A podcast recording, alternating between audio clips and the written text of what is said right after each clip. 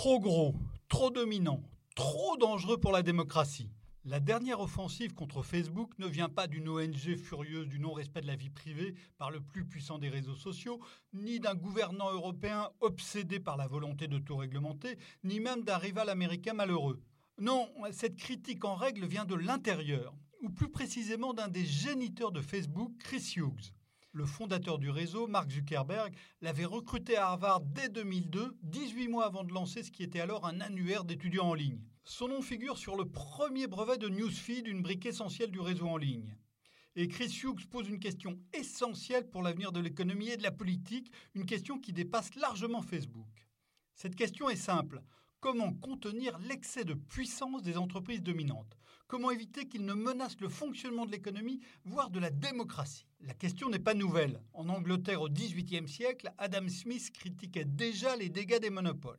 Aux États-Unis, à la fin du XIXe siècle, le sénateur républicain John Sherman explique que si nous ne supportons pas un roi comme pouvoir politique, nous ne devrions pas supporter un roi sur la production, le transport et la vente de n'importe laquelle des nécessités de la vie et Sherman fit voter en 1890 la loi qui permit de démanteler le pétrolier Standard Oil en 1911 et le géant des télécoms AT&T en 1982.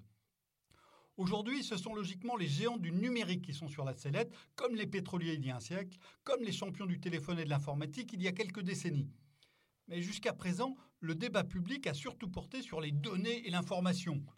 Comment lutter contre la diffusion de contenus haineux c'était au cœur de la rencontre récente entre le patron de Facebook et le président français Emmanuel Macron.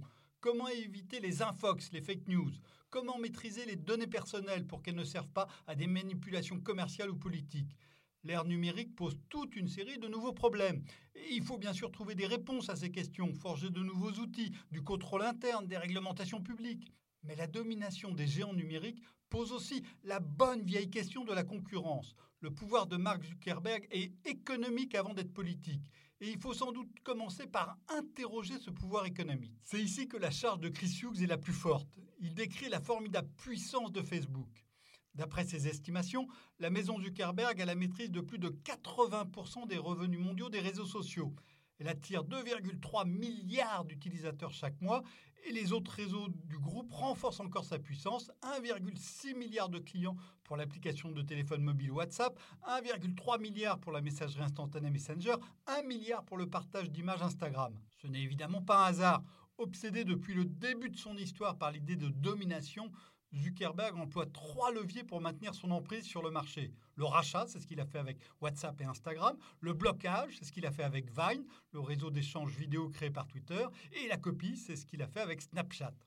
Résultat, aucun réseau social majeur n'a été créé depuis l'automne 2011. Huit ans, autant dire une éternité à l'ère numérique. Le pouvoir de Zuckerberg est sans précédent, estime même Hughes. Un autre indice de cette domination se trouve dans le cours de bourse de Facebook. Impossible de comprendre pourquoi l'entreprise vaut plus de 500 milliards de dollars sans intégrer l'idée qu'elle sera en mesure d'imposer ses prix et ses conditions à ses clients payants, en l'occurrence les annonceurs publicitaires. Et la même remarque s'applique aux autres firmes du secteur valorisées des centaines de milliards, à commencer par Amazon et Google. Sur le papier, la solution est simple. Il suffirait de démanteler le groupe comme l'avait été Standard Oil et AT&T. C'est ce que soutient Hughes en proposant d'introduire en bourse séparément WhatsApp, Instagram et Messenger.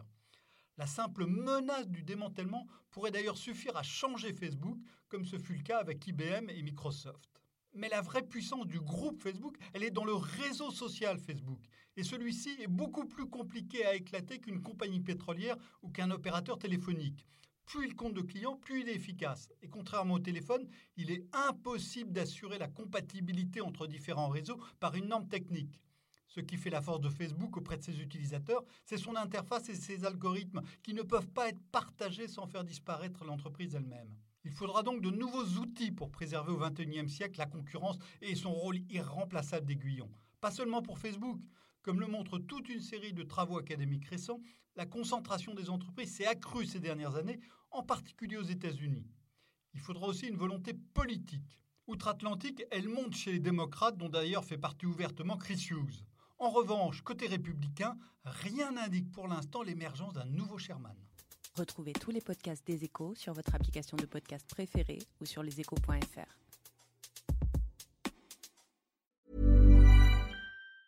Ever catch yourself eating the same flavorless dinner three days in a row? Dreaming of something better? Well, HelloFresh is your guilt-free dream come true, baby. It's me, Kiki Palmer. Let's wake up those taste buds with hot, juicy pecan-crusted chicken or garlic butter shrimp scampi. Mm. Hello Fresh. Stop dreaming of all the delicious possibilities and dig in at HelloFresh.com. Let's get this dinner party started.